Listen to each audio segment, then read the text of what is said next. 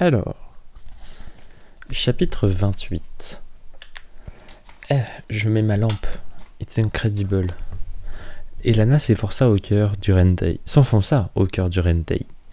Malgré une nuit passée sans dormir, elle ne ressentait pas la moindre fatigue. Ses muscles répondaient en souplesse à toutes les sollicitations. Elle avançait sans hésitation, heureuse de se trouver là où elle se trouvait. Gravir la première falaise avait été un jeu d'enfant. Elle avait escaladé la paroi, pourtant escarpée, en moins de dix minutes, ne daignant pas ralentir lorsqu'elle avait entendu Nilem lui crier de l'attendre. Le voyage jusqu'au Rentaï pouvait, certes, être effectué avec un compagnon, mais un marchand sollicitant la greffe devait être seul pour franchir la dernière étape. Ce savoir pulsait en elle, avec une force, avec la force d'une certitude. Elle passa un ébouli et s'engagea dans une gorgée étroite que les rayons ardents du soleil ne parvenaient pas à atteindre. La sensation de fraîcheur la surprit, et elle frissonna. Elle prit pied sur un plateau hérissé de pics rocheux, pointant vers le ciel en forme tourmentée. Alors, qu'elle se faufilait entre eux, Elana aperçut le murmure. C'était un son pur, à la limite de l'audible, caressant à peine, caressant et plein de douceur. Il frôla sa joue, se glissa jusqu'à son oreille, et Lana ne put réprimer un soupir de ravissement. Incapable de deviner d'où il provenait, ni s'il y avait un sens, elle ne douta pas une seconde qu'il fût amical. C'était un encouragement, un signe qui lui montrait qu'elle se trouvait sur la bonne voie. Malgré la multitude d'itinéraires qui s'efforçaient à elle, qui s'offraient à elle, elle n'avait pas hésité un instant sur le chemin à prendre. La sensation qui l'avait envahie un peu plus tôt, lorsqu'elle avait touché la falaise, ne l'avait plus quittée. Elle savait. Elle ignorait ce qu'elle savait, mais elle savait. L'absurdité de cette pensée lui tira un sourire. Pourtant, il n'y avait pas d'autre mot pour exprimer ce qu'elle ressentait. Comme pour lui signifier qu'elle avait raison, le murmure retentit à nouveau, enjôleur et stimulant. Elle escalada encore une paroi, admirant les, circonvolutions harmonieuses de la roche ocre, se repaissant sur la sérénité ascétique qui dégageait les lieux. Alors qu'elle franchissait un surplomb suspendu par deux bouts de doigts à une aspérité minuscule, les jambes pendant dans le vide au-dessus d'un paysage vertigineux, elle aperçut une silhouette progressant vers un autre versant du Rentei, Nilem. Ainsi, il y s'était décidé. La vision de son ami avançant vers le dénouement de sa propre aventure la réconforta et elle souhaitait qu'il éprouve le sentiment de paix dans lequel elle baignait. Elle tira sur ses bras, lança sa jambe, crocheta une, prise avec le talon, dépassa l'obstacle, poursuivit son escalade. Le murmure revint vers elle, toujours aussi doux, avant de s'éloigner presque à regret. Elle parvint au sommet de la falaise, progressa un moment, progressa un moment entre des rochers ronds qui paraissaient le plateau comme de billes titanesques abandonnées par d'improbables géants. Elle se trouvait au cœur du Rentaï, et le désert des murmures n'était plus visible que par, intermittence à travers de rares découpes dans la montagne qui lui offraient une vue incroyable sur les dunes de sable. Le désert des murmures. Un sourire étira les lèvres d'Elana. Était-il possible que seuls les marchands sachent pourquoi il se nommait ainsi? Le murmure amical se glissa jusqu'à elle, jusqu'en elle, pour lui souffler qu'elle avait raison. Il ne la quitta pas lorsqu'elle descendit dans une faille étroite, puis se lança à l'assaut d'une paroi raide, gelée de trous minuscules, grêlée de trous minuscules. Il était encore avec elle quand, d'un bond, elle franchit une crevasse vertigineuse et gagna une immense dalle de schiste, de schiste plaquée d'argent. Rampe incroyable permettant d'atteindre le sommet d'une aiguille, et, de là, une nouvelle paroi. Quand elle la longea, suspendue à des prises incertaines, cent mètres au-dessus d'un chaos de roc, l'immensité sauvage du désert dans son dos. Le murmure s'accentua, se nicha dans chacune de ses cellules, lui donnant la force de continuer. Elle ne voyait plus Nilem. Depuis longtemps. Entendait-il le murmure qu'elle? Éprouvait-il ce qu'elle éprouvait? Elle glissa ses doigts dans une fissure qui, qui sinuait le long de la falaise, la suivit jusqu'à atteindre bien plus loin une étroite plateforme seul rappel d'horizontalité à perte de vue. Un trou sombre s'ouvrait dans le rocher, à peine assez grand pour qu'elle s'y faufile. Elana inspira profondément. Elle touchait au but. Le murmure souffla une note pure dans son esprit. Elle touchait au but, mais ce n'était pas encore temps. Elle n'était pas tout à fait prête. Avec des gestes lents, elle déposa son arc et son carquois sur le sol, dégrafa son ceinturon et le fourreau qu'elle portait autour du mollet, et les plaça avec ses bottes sur la pierre à côté de ses armes. Elle dénoua ses cheveux et se tourna vers le vide. Le désert s'étendait devant elle, infini et parfait. Infini et parfait. Le soleil, implacable, brillait dans un ciel absolu. Elle écarta ses bras et, les paumes tournées vers le haut, expira avec lenteur. Lorsque ses poumons furent vides, elle attendit, puis elle ferma les yeux et les remplit. Le murmure entra en elle avec l'air. Elle demeura ainsi longtemps, sans se préoccuper de ce qui se passait, du soleil qui la brûlait et du gouffre à ses pieds. Elle n'était que respiration, paix et harmonie. Lorsqu'elle comprit que le murmure jaillissait désormais d'elle, elle s'agenouilla et, sans la moindre hésitation, pénétra dans la grotte. Après l'éblouissante clarté de l'extérieur, le boyau dans lequel elle progressait en rampant lui parut aussi sombre qu'une nuit de sans lune. Son sol de pierre était parfaitement lisse. Comment était, comme étaient lisses ses parois incurvées, elle avançait sans difficulté. Très vite, l'entrée ne fut plus qu'une minuscule tache blanche dans son dos. Les yeux d'Elana s'habituèrent à l'obscurité, et elle discerna devant elle une lueur dorée qui semblait palpiter.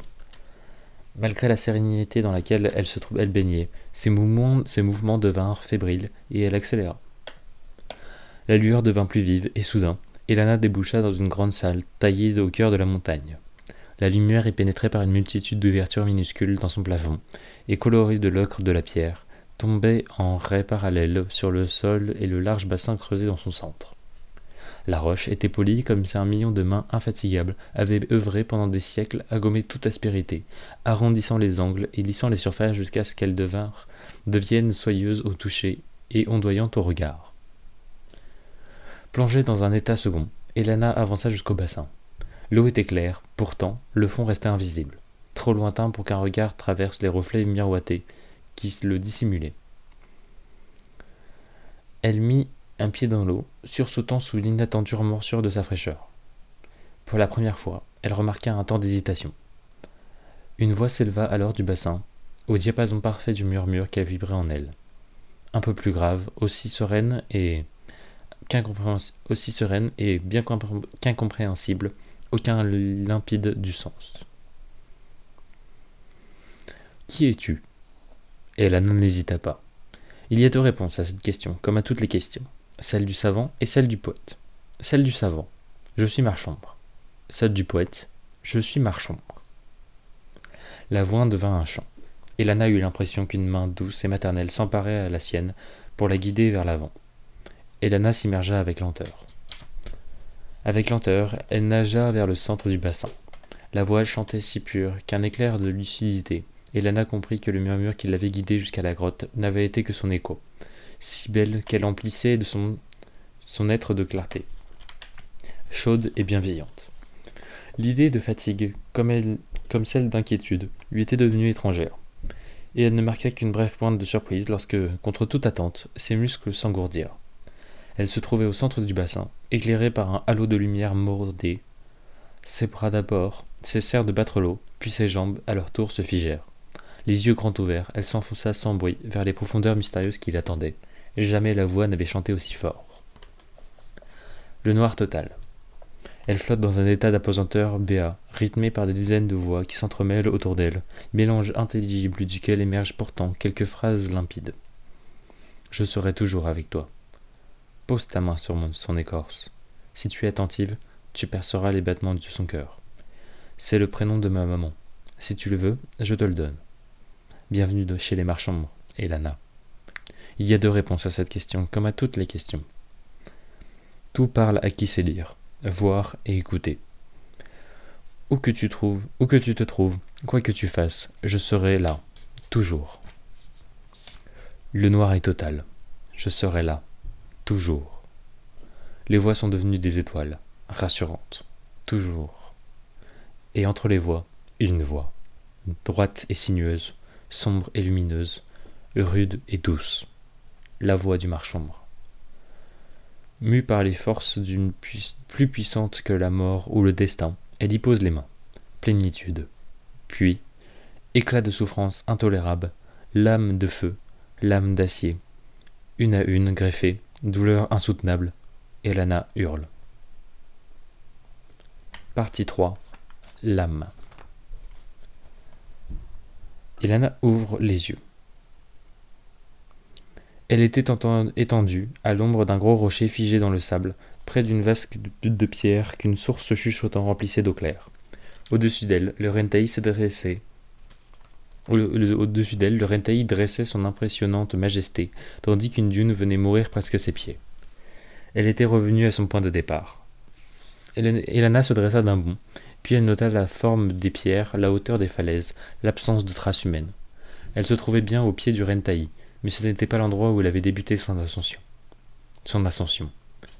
Elle, revécut en un éclair son périple jusqu'à la plateforme suspendue entre ciel et terre. Les trois boyaux de pierre lisse, la salle dorée, le bassin. Elle se revit nageant dans cette eau si froide et limpide.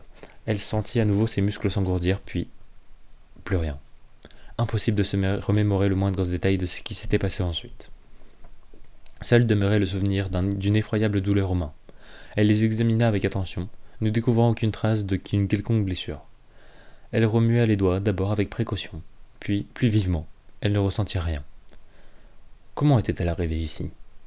La chaleur du désert avait séché ses vêtements, mais ses cheveux étaient encore humides. Comment était-elle arrivée ici? Ses bottes et ses armes étaient restées à l'entrée de la grotte, et lorsqu'elle fit quelques pas, elle se brûla la plante des pieds sur le sable. Elle ne pouvait toutefois pas demeurer là, et, se forçant à ignorer la douleur, elle se mit en route. Alors qu'elle progressait à l'ombre du Rentaï, ses pensées revinrent vers le murmure qui l'avait guidée, la voix qu'elle avait attendue près du bassin. La greffe. Quelle greffe? Rappel est fait que réussir l'Anju ne signifie pas obtenir la greffe, mais uniquement le droit de la solliciter. Rappel est fait que parmi les candidats de l'Anju, peu sont élus. Rappel est fait que parmi ceux-là, peu parviennent jusqu'à l'endroit où se déroule la greffe. Rappel est fait, enfin, que parmi ces derniers, peu obtiennent ce qu'ils ont sollicité. Les mots du vieux marchand résonnèrent à son esprit. À aucun moment elle n'avait douté d'obtenir la greffe. S'était-elle montrée présomptueuse La force titanesque qu'elle devinait à l'œuvre dans les tréfonds de la montagne l'avait-elle jugée indigne? Le vent chaud du désert fouetta son visage, comme pour conforter sa désillusion. Il charriait des graines de sable qui lui firent l'effet d'une poignée d'ortie, et une odeur de cuir qui. Elana plongea à terre.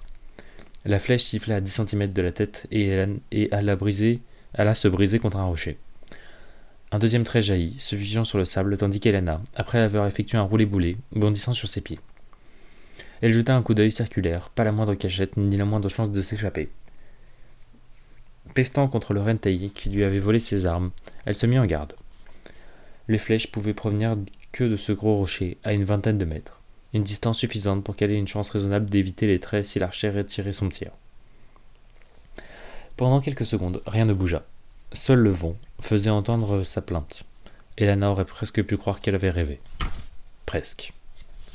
Chapitre 2 Les trois mercenaires progressaient avec, circonception et efficacité, appliquant les règles d'un jeu qu'ils avaient maintes fois pratiqué un jeu qui ne laissait aucune chance à leur proie. Le cerveau d'Elana tournait à une vitesse folle. Pourquoi l'attaquait-il? Pourquoi elle? Pourquoi maintenant? Et surtout, comment se sortir de ce traquenard? Elle savait qu'elle avait très peu de chances de s'en tirer vivante, désarmée, affrontant des tueurs professionnels, qui lui, il lui fallait moins, rien moins qu'un miracle, ou une bonne grosse dose de folie. Elle ignorait comment provoquer un miracle, mais tenter un coup de folie était à sa portée. Alors que les mercenaires se trouvaient plus qu'à deux mètres, elle bondit. Celui qu'elle visait abattit son sabre un peu trop vite. Elle évita la lame mortelle en pivotant sur ses hanches et frappa. De toute sa puissance. Sa jambe tendue, muscles raidis, talons armés, en arrière. Atteindre un combattant chevronné, et sur ses gardes, était impossible. Elle en avait conscience. Atteindre un combattant chevronné, qui ne se méfiait pas, était envisageable. Un mercenaire s'était lancé derrière elle pour prêter main forte à son compagnon. Le talon d'Elana le percuta à la hauteur du plexus solaire. Sous l'impact, sa cage thoracique implosa, perforant ses poumons et son cœur. Il était mort avant d'avoir touché le sol. Elana plongea. La lame de son premier adversaire traça un trait de feu dans son dos, mais elle ne parvint pas à l'arrêter. Ses doigts se refermèrent sur la poignée du sable qui gisait, sur le sable, à côté du mercenaire mort. Elle roula, se releva, ne prit pas la peine de réfléchir. Les surprendre. Sa vie reposait sur sa capacité à les surprendre. Elle lança le sabre. C'était un geste ridicule. Un sabre n'était pas une arme de jet, et en le lançant, elle se retrouvait à nouveau désarmée face à des escrimeurs aguerris. Un geste ridicule, inconcevable. La lame du sabre se fixa une vingtaine de, de centimètres dans le cou d'un des mercenaires. Il tibuta un instant, comme stupéfait, puis s'écroula. Le flot écarlate qui avait jailli de sa, de sa hideuse blessure se trahit très vite. Elana se précipita pour s'emparer de son arme. Le mercenaire survivant fut plus rapide qu'elle. Il lui barra le passage et son sabre fendit l'air, mortel. Elle bondit en arrière, évitant de justesse d'être décapitée. Un deuxième coup fusa vers la gorge. Elle esquiva encore mais trébucha et ne retrouva son équilibre qu'à l'ultime seconde. En tentant vraiment, vainement de maîtriser le tremblement de ses jambes, Elana se remit en garde. Un rictus mauvais tordit ses lèvres, tordit les lèvres du mercenaire. Elle était à sa merci, désormais. Il pouvait l'abattre quand il voulait, rien ne pressait. Deux de ses compagnons avaient péri par sa faute. Les consignes qu'il avait reçues avaient beau exiger une mort rapide, il allait prendre son temps. Son sabre siffla, si vif qu'Elana vit à peine le coup venir. Elle porta la main à sa joue et, retira le et la retira couverte de sang. Déjà le sabre revenait. Elle voulut esquiver l'acier, ouvrir une profonde blessure de son épaule jusqu'à son coude. Puis une autre, plus superficielle, sur sa cuisse. Elle sentit ses forces et sa pugnacité s'évanouir. Elle allait mourir, ici, maintenant, sans même savoir pourquoi. Un frisson remonta le long de son dos, zébra ses épaules, descendit jusqu'à son poignet, s'arrêta. Ses mains brûlaient. Sans douleur d'une flamme invisible. Non. De six flammes invisibles, localisées exactement aux jointures intérieures de ses phalanges. Elle plia les doigts, et la sensation déferla en elle, terrifiante, puissante. La greffe. Le Rentaï lui avait accordé la greffe. Le mercenaire choisit cet instant pour porter un nouveau coup. Elle était jolie, il allait l'immobiliser, puis s'amuserait un peu avec elle. Ensuite, quand il serait repu, il l'égorgerait. Son sabre fusa vers Elana avec la précision d'un scalpel. Elana glissa le long de l'acier tranchant, aussi insaisissable qu'un rêve. Alors que sa main droite caressa le bras du mercenaire, trois lames brillantes gèrent entre ses doigts sortant directement de son corps, aussi affûtées que des rasoirs. Elles mordirent la chair de l'homme, du coude jusqu'au poignet, mettant l'os à nu, sans rencontrer la moindre résistance. Le mercenaire poussa un cri ou la surprise totale, le disputé à la douleur terrible. Il lâcha son sabre et l'ana frappa de la main gauche. Lorsqu'il replia les doigts, trois lames jumelles de celles qui avait surgi de sa main droite apparurent entre ses phalanges. Elles passèrent sous la gorge du mercenaire, telle une promesse de mort, immédiate. Le cri du mercenaire se noya dans un flot de sang. Les yeux écarquillés par la terreur, il bascula en arrière. Elana haletait. Ses blessures brûlaient, celles qui lui avaient ouvert l'épaule saignaient abondamment. Pourtant, elle ne leur accorda aucune attention. Pas plus qu'elle n'accorda d'attention aux trois hommes qu'elle venait de tuer. Elle regardait ses mains.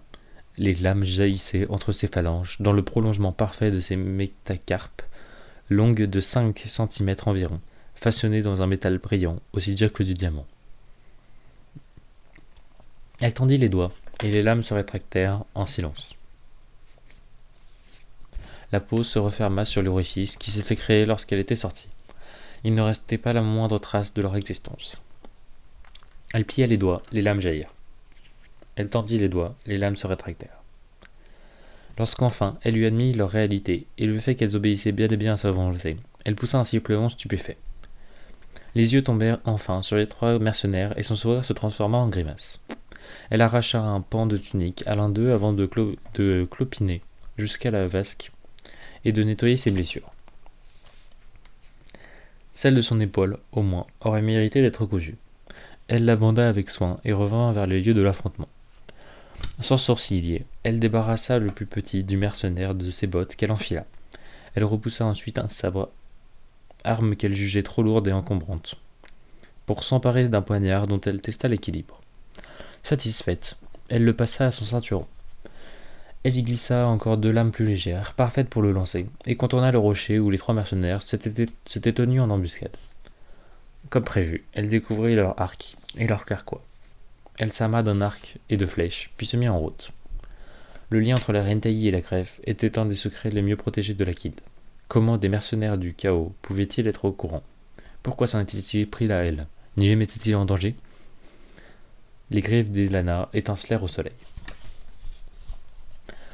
Ankil montait la garde sur un rocher isolé. En apercevant la silhouette massive, Elana eut une nouvelle fois la certitude qu'elle l'avait déjà rencontré, mais, encore une fois, elle échoua à se rappeler où et quand. Le colosse ne broncha pas lorsqu'elle, lorsque, aussi silencieuse qu'une ombre, Elana se glissa dans son dos et poursuivit son chemin. Elle n'avait rien à lui dire, rien à lui demander. Un bruit de voix attira son attention. Elle touchait au but.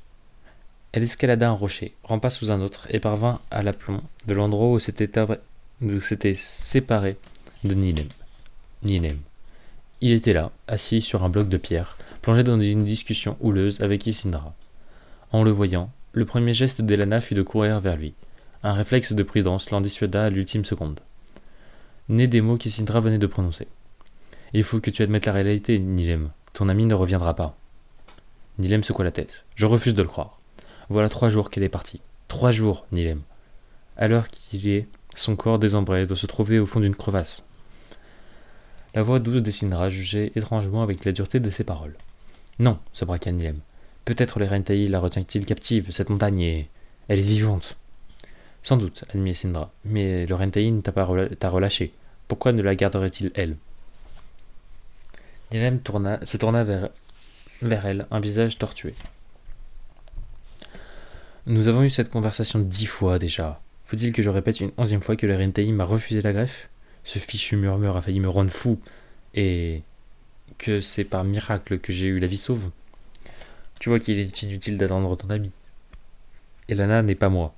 Elle coule, elle, en elle coule une force différente de tout ce que je connais. Je suis sûr qu'elle a obtenu la greffe. Et Sindra posa la main sur les épaules de Nilem et braqua les yeux dans les siens.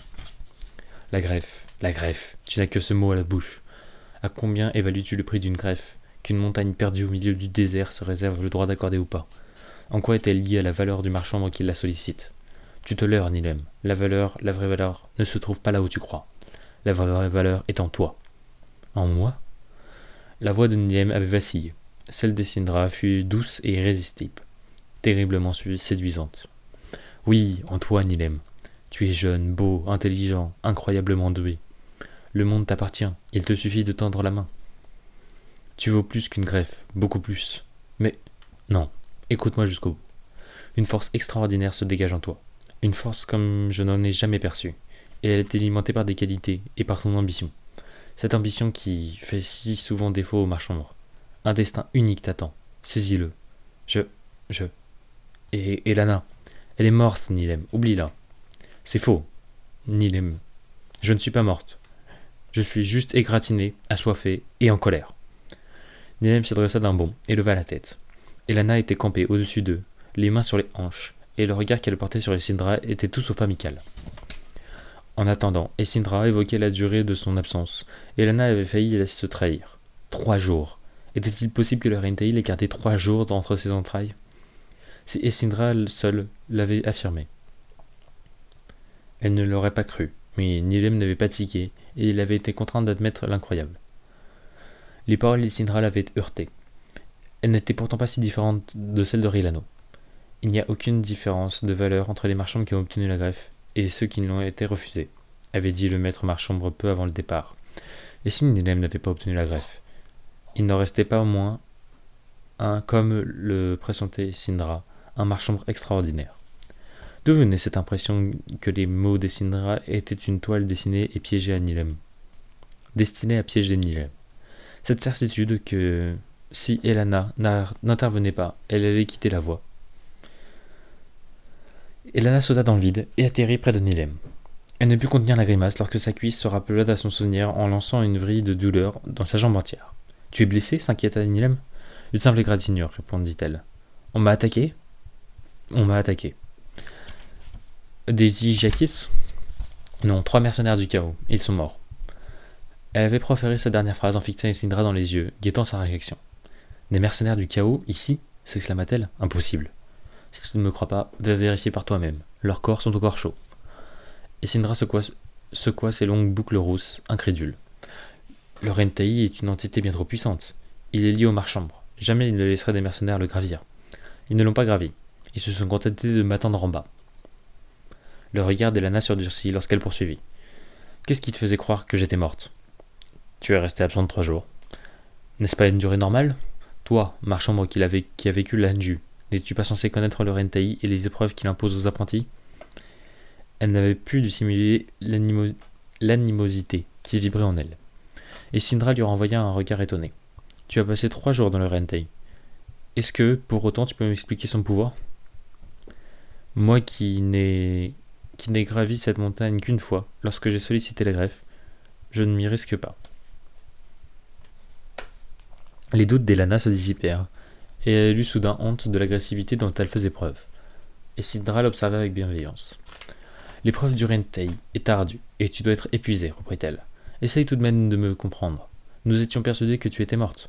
Nilem avait perdu force et courage. Je cherchais à le faire réagir, rien de plus. Elana se détendit. Elle se tourna vers Nilem, remarquant pour la première fois son air égaré. Je. je. je ne sais plus, balbutia-t-il. Le Rintaï m'a repoussé. Je refusais ta mort, mais. mais. Nilem n'a pas obtenu la greffe, intervint Sindra d'une voix amène. C'est un choc difficile à surmonter. Nilem saisit le bras d'Elana et la tira à lui. Et toi la pressa-t-il fiévreusement. Que veux-tu dire? Le Rentaï t'a gardé trois jours en son sein. As-tu obtenu la greffe? Elana se dégagea avec douceur et fermeté. Je t'en raconterai tout, fit-elle, mais je le raconterai à toi seul. Et Sindra se réduit.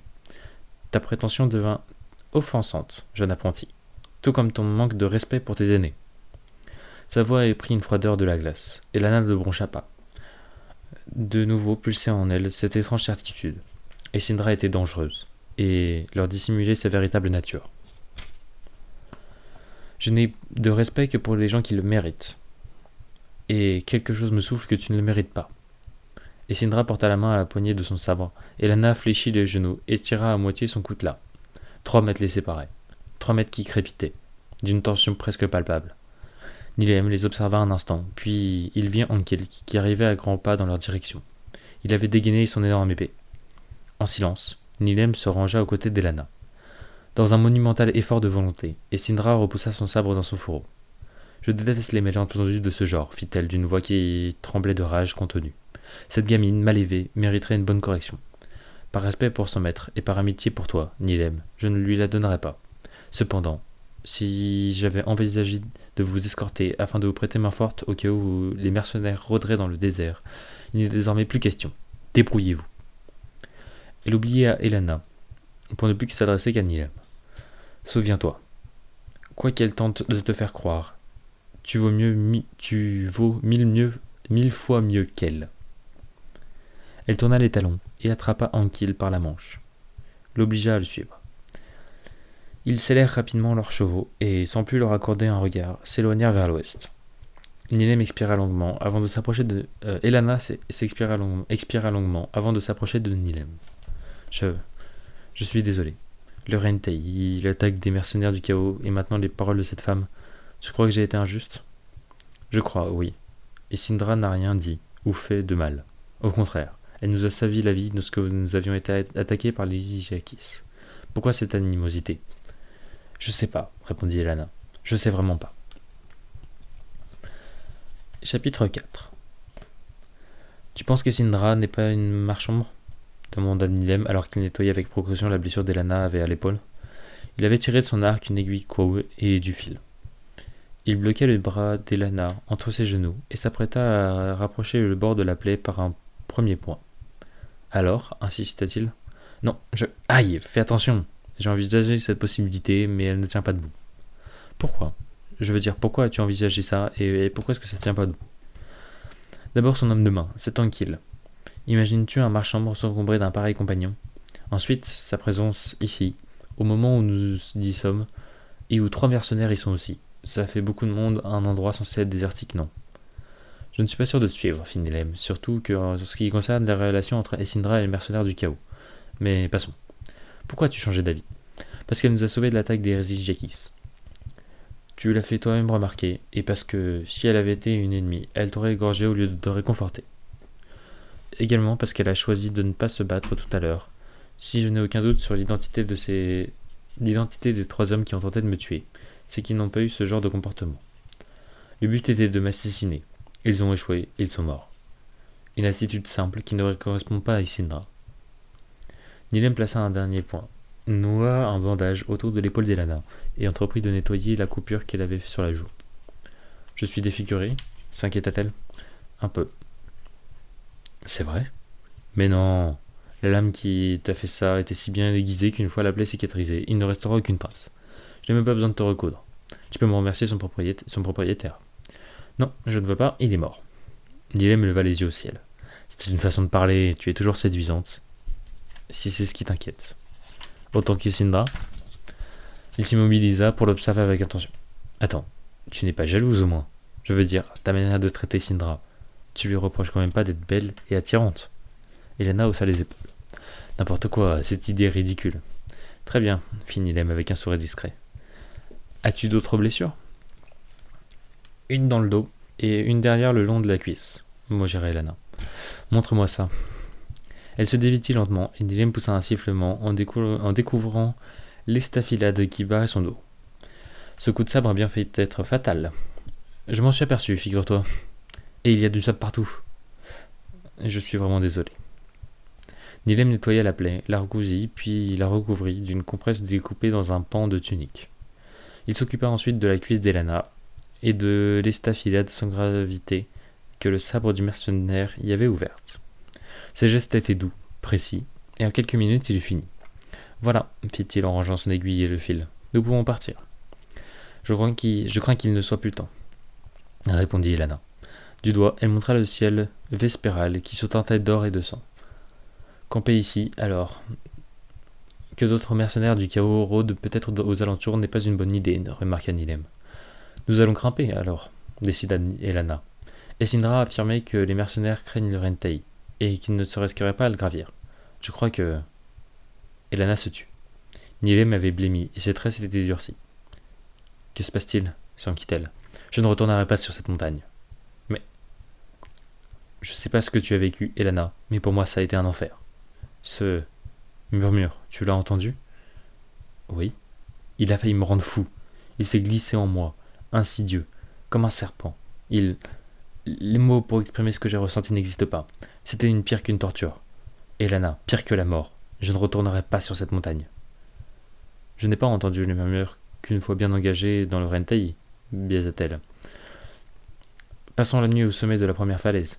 Nous y serons en sécurité et à l'abri du murmure. Tu seras à l'abri du murmure.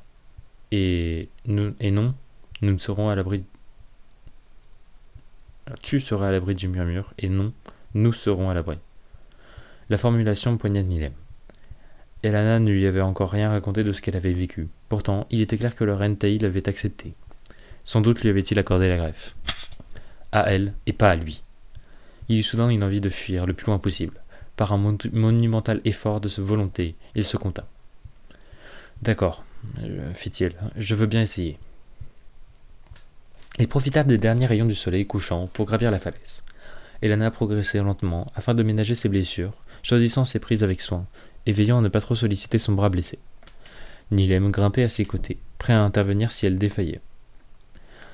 Le trouble qui l'avait éteint s'était dissipé, et il s'en voulait d'avoir été incapable de le chasser plus tôt. Elana était son amie. S'il avait obtenu la greffe, il ne pouvait que se réjouir.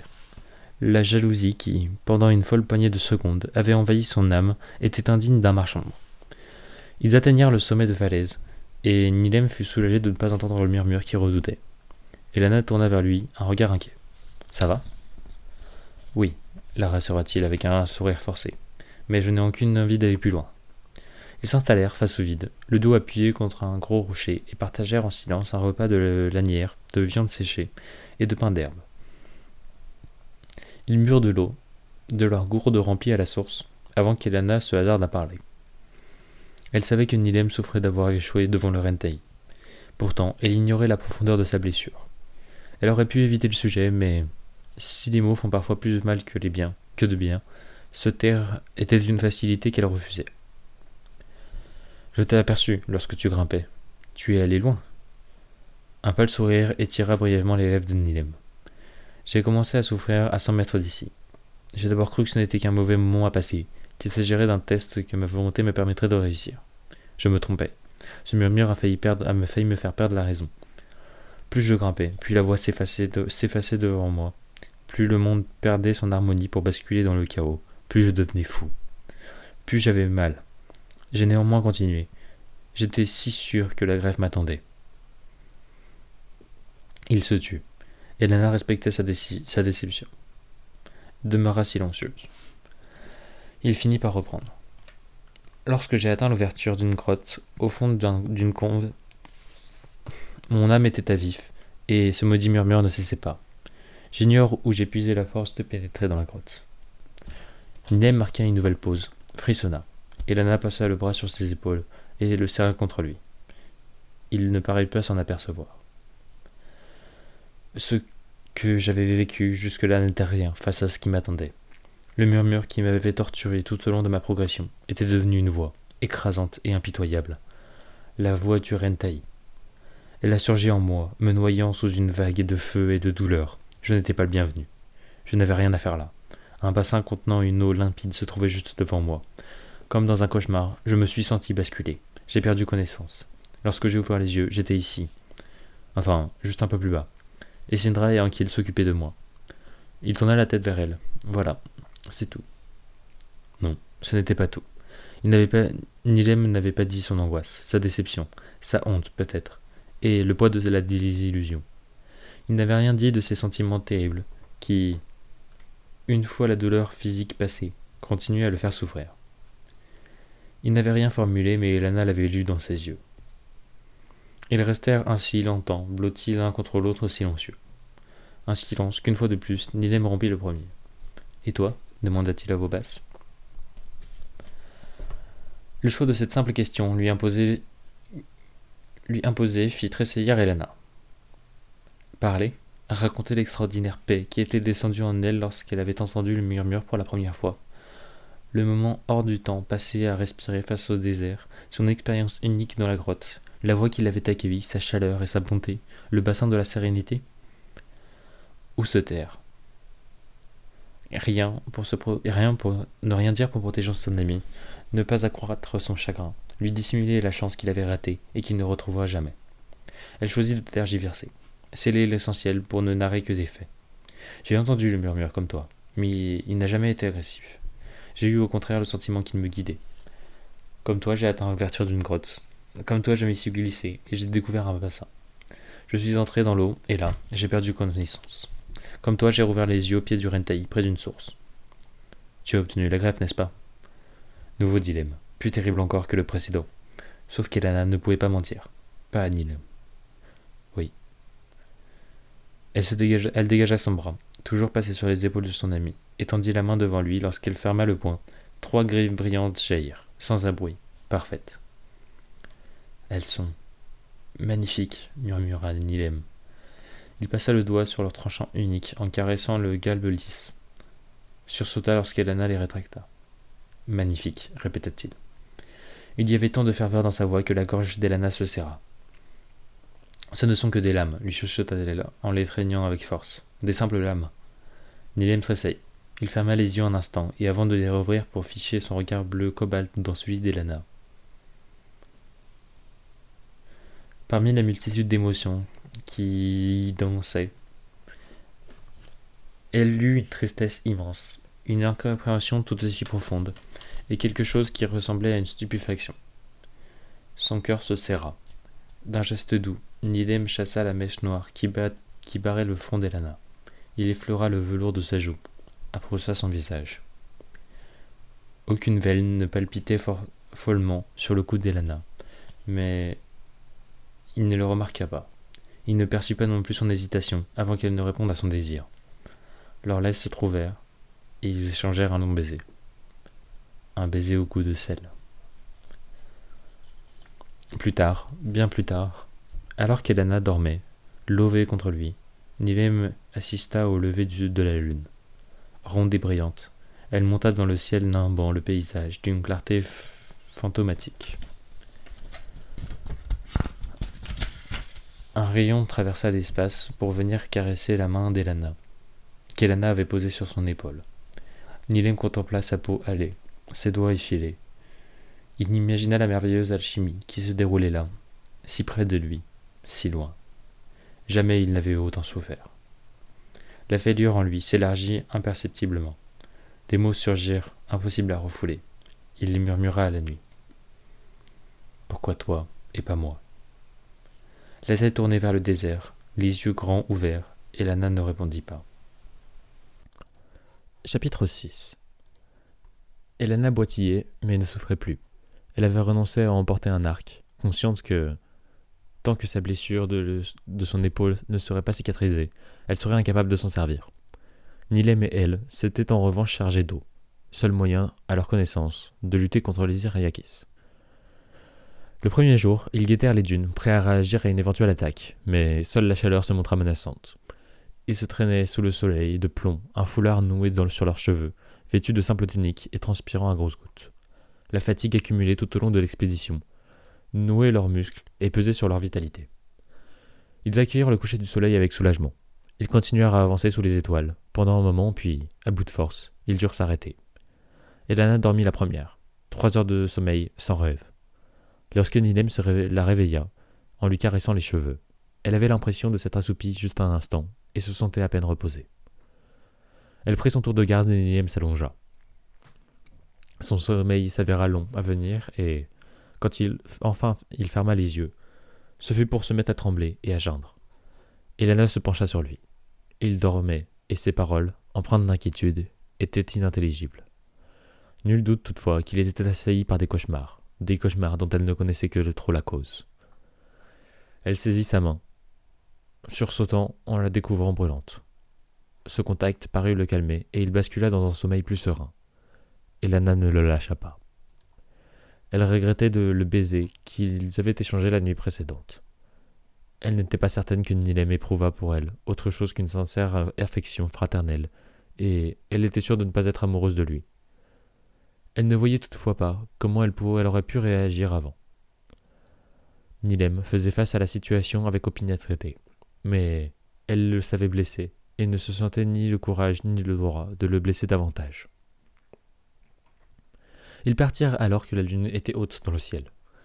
Le soleil ne se leva que deux heures plus tard. Le trouvant plus là que jamais, les montagnes de l'Est, qui se dressaient cette fois à l'ouest, apparurent dans la matinée. Ils rectifièrent leur route en cédant des repères pris sur le plus haut sommet et continuèrent à progresser entre les dunes. Un hennissement parut à leurs oreilles alors que les premiers buissons commençaient à prendre devant. Ils se figèrent sur place. Le hennissement s'éleva à nouveau, provenant de derrière la dune qu'ils venaient de franchir. Nilem s'allongea et appuya son oreille sur le sol. Des cavaliers, annonça-t-il en se relevant. Plus de dix. Ils arrivent au galop et seront là dans moins d'une minute. Des mercenaires du chaos? J'en sais rien, c'est possible. Ils examinèrent les alentours, mais convinrent très vite que ce cachet était impossible. On court, décida Elana. La grande faille est proche. Si nous l'atteindrons, et commençons à descendre avant qu'ils aient passé cette dune. Ils ne nous verront pas. Oubliant la fatigue, ils s'élancèrent. Il faillit réussir. Ils couraient vite. Elena, les dents serrées pour contenir la douleur qui montait de sa cuisse blessée. Nilem, sans paraître gêné par le sac de sa compagne qu'il portait, en plus du sien. Des cris et des bruits de galop retentirent alors qu'il se trouvait à moins de dix mètres de la grande faille. Elena poussa un juron et se retourna. Un groupe de cavaliers fonçait en leur direction. Ils étaient encore trop loin pour qu'il soit possible de les identifier, mais les voir surgir vociférant sur leurs traces et galoper était très mauvais signe. Viens Penché au-dessus du vide, Nilem l'appelait. Elle le rejoignit. Regarde, fit-il, la fissure que nous avons utilisée pour monter est juste là. Nous pouvons. Non, le coupa-t-elle. Si nous descendons, ils nous tireront comme des lapins en nous voyant parcourir avant que nous ayons parcouru cinq mètres. Nilem lui renvoya un regard stupéfait. Tu veux les affronter? Et la ne répondit pas. Elle fixait le fond du canyon, cinquante mètres plus bas. La, rivière voleuse, qui serpentait, le bassin formé par l'éboulement qu'ils avançaient remarquaient en remontant son cours. Était-ce jouable? Les cavaliers arrivaient au galop. Encore quelques secondes ils se trouvaient à portée de leurs flèches. Nilem devait être parvenu à la même conclusion. car il fit glisser le sac à terre et saisit son arc. Attends, lui enjoignit Alana, il y a une autre solution. Elle attrapa les sacs et les jeta dans le vide. Mais qu'est-ce que tu. Il faut sauter. Nous allons nous tuer.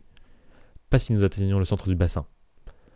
Nilem jaugea la situation, évalua la trajectoire et hocha la tête. D'accord. Il faut toucher l'eau le plus droit possible. Les pieds en premier. La tête rentrée dans les épaules, les bras tendus, plaqués sur le côté. Tu as compris? Oui. On y va. Ils échangèrent un long regard et s'élancèrent. Jamais Elana n'aurait cru une chute puisse être aussi interminable. Le vent sifflait avec fureur à ses oreilles, alors qu'une multitude de pensées incohérentes agitaient son esprit. Elle se rappela à l'ultime seconde les conseils de Nilem, et se redressa de son mieux, tendit ses muscles dans l'attente d'un impact. Il fut effroyable. Elle eut l'impression que ses jambes explosaient, que ses côtes cédaient, que sa mâchoire partait en miettes. Puis plus rien. Par les yeux de la dame, remue-toi, Elana. On la secouait avec rudesse, et son épaule malmenée généra une onde de douleur dans tout son corps qui achevait de lui faire reprendre connaissance. Elle ouvrit les yeux. Nilem était accroupi près d'elle, et jetait un coup d'œil inquiet autour de lui. Un sifflement retentit, et il se tassa. La flèche passa au-dessus de leur tête, et se brisa contre la falaise, à deux mètres d'eux. Qu'est-ce que. Ce sont les mercenaires du chaos? Ils nous tirent dessus, depuis le sommet. Je t'ai traîné à l'abri de ce rocher, mais nous sommes coincés. Cinq d'entre eux ont commencé à descendre vers nous. Elana leva la tête avec précaution. Il se trouvait sur la rive ouest de la voleuse. Nilem l'avait donc sortie de l'eau alors qu'elle était inconsciente et lui avait fait traverser le bassin. Un exploit qui expliquerait sans doute son enfance passée au bord du lac Chen. Six hommes, debout au, sommet de la falaise, l'y visaient avec leurs arcs. L'un d'eux lâcha un trait. Il était loin, mais sa position dominante lui offrait la puissance donc il aurait, qui aurait pu lui manquer. Il soigna la précision de son tir. Sa flèche se fixa dans le sol à un pas d'Elana. Elle se tapait derrière le rocher, non sans avoir remarqué les cinq silhouettes qui descendaient lentement le long de la paroi. Il faut que nous grimpions de, notre côté, dit-elle. Les vingt premiers mètres sont dangereux, puis nous nous trouvons hors de portée. Nilem désigna le menton de la falaise à laquelle il s'adossait.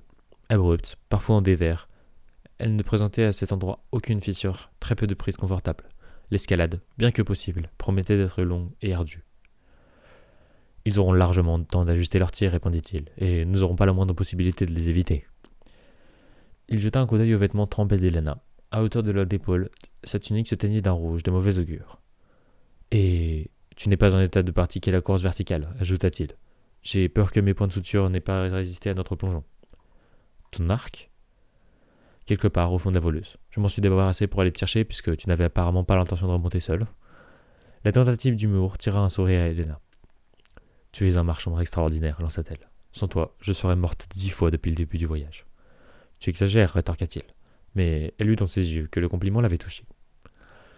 Il jeta un rapide coup d'œil à leur adversaire. Cinq grimpeurs avaient atteint le milieu de la falaise. Les autres se tenaient toujours au sommet. Je ne comprends pas pourquoi ils s'acharnent ainsi, cracha-t-il. Les mercenaires du chaos sont des ennemis jurés des marchands, d'accord, mais nous ne sommes que deux apprentis. Ce déploiement de force me dépasse. Il jeta un nouveau coup d'œil par-dessus le rocher. Je vais me mettre debout pour les inciter à tirer, décida-t-il. À cette distance, j'ai de bonnes chances d'esquiver leurs traits. Lorsqu'ils n'en auront plus, lorsqu'ils n'en auront plus, nous filerons. Tu t'érailles, Nilem. Ils ont beau être doués, tu ne peux pas éviter six flèches simultanément. Tu te ferais trouer la peau. Tu as une idée Autre que qu'un pas sur le côté ou l'arrivée de la garde impériale? Attendre que les cinq mercenaires soient en bas et les affronter. Nilem ouvrait la bouche pour répondre lorsqu'un cri retentit. Ils levèrent la tête ensemble pour voir un des archers lâcher son arme, écarter des bras et basculer dans le vide.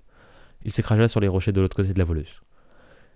Ses cinq compagnons s'agitèrent, mais avant qu'ils aient compris ce qui s'est passé, l'un d'eux porta la main à sa poitrine et s'écoula. Malgré la distance, Elana et Nilem discernèrent parfaitement la longue flèche noire fichée dans son cœur. Quelqu'un leur tire dessus, s'exclama Nilem. D'où? De notre côté de la grande faille. Mais c'est impossible, la distance est trop haut. Un troisième mercenaire s'effondra, un trait noir planté au travers de sa gorge. Les suivants décochèrent une série de flèches en direction de l'autre bord de la grande faille. Elles retombèrent bien avant de l'atteindre, donnant le signal de la débandade. En quelques secondes, les mercenaires disparurent. Elana et Nilem s'étaient levés. Loin au-dessus d'eux, une silhouette se tenait fièrement campée sur un promptoir. Rilano. Le marchand de ne pas d'arc, mais le gandam marinal était enfilé sur sa main gauche. Il abaissa son bras vers le mercenaire, qui se trouvait à mi-parcours de leur descente, amena une corde invisible jusqu'à sa joue et ouvrit les doigts. Un sifflement mortel, un nouveau trait noir franchit l'espace, presque invisible, tant il filait vite. Un mercenaire poussa un cri rauque et lâcha une prise. Un vent de panique souffla alors sur ses comparses. Ils entreprirent de remonter avec frénésie la portion de falaise qu'ils venaient de descendre, ils n'en eurent pas le temps. Sayanel se tenait à côté d'Orilano. Il brandissait un arc véritable, mais ses flèches étaient aussi précises que celles de son ami. Ils tirèrent chacun deux fois. Il ne resta plus de corps. Il ne resta plus que des corps démantibulés sur le berge de la voleuse. Rilano et Sayanel les attendaient, assis sur un rocher, un léger sourire aux lèvres. Les maîtres n'ont pas le droit de guider leurs élèves dans le désert des murmures, déclara Rilano. Mais ils peuvent effectuer un bout de chemin de retour en leur compagnie. Qui étaient ces charmants inconnus qui vous tiraient dessus? Les mercenaires du chaos. Les sourires s'effacèrent pour laisser place à une mine inquiète. Racontez. L'ordre ne souffrait pas de contradiction. Elana débuta le récit, Nilem prit la suite. Elana, qui observait Sayanel, le vit se tendre lorsque son élève narra en quelques mots simples comment le Rentaï l'avait rejeté. Il souffrait visiblement du martyr de devoir avouer cet échec à son maître, mais celui-ci ne demanda aucune explication. Pas plus que Rilano ne fit de commentaire en apprenant qu'Elana avait obtenu la greffe. Vous êtes sûr que cette femme, cette Essindra, a dit être un marchand demanda Sayanel lorsqu'ils eurent fini. Certain, répondit Elana. Elle a évoqué le rôle du Rentaï et parlé du pacte des marchands. Elle nous a également confié qu'elle avait elle-même sollicité la greffe, ajouta Nilem, mais on ignore si elle l'a obtenue. Relano se tourna vers Sayenel. Et Sindra, une petite quarantaine d'années, de longs cheveux roux, un caractère affirmé, ça te dit quelque chose? Rien du tout. Rilano se leva, ôtant le gant d'ombarinal de sa main gauche et le rangea soigneusement dans sa poche. Sayenel se leva à son tour. Que comptez-vous faire sans qui est la main Tout d'abord, boire et manger, répondit Rilano d'une voix posée.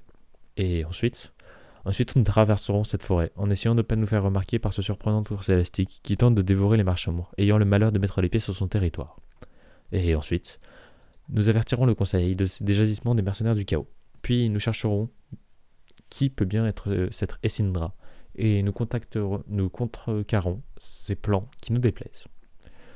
Et ensuite, c'est ensuite là commence maintenant, Elena. Ta formation est loin d'être achevée, et je la reprends en main. Encore des exercices? Oui, et le premier est pour tout de suite. Que dois-je faire? Te taire. épilogue. Tu devrais te concentrer davantage, jeune apprenti. Je n'y arrive pas. La pointe d'or s'enfonce dans le grand océan, au sud d'Algate.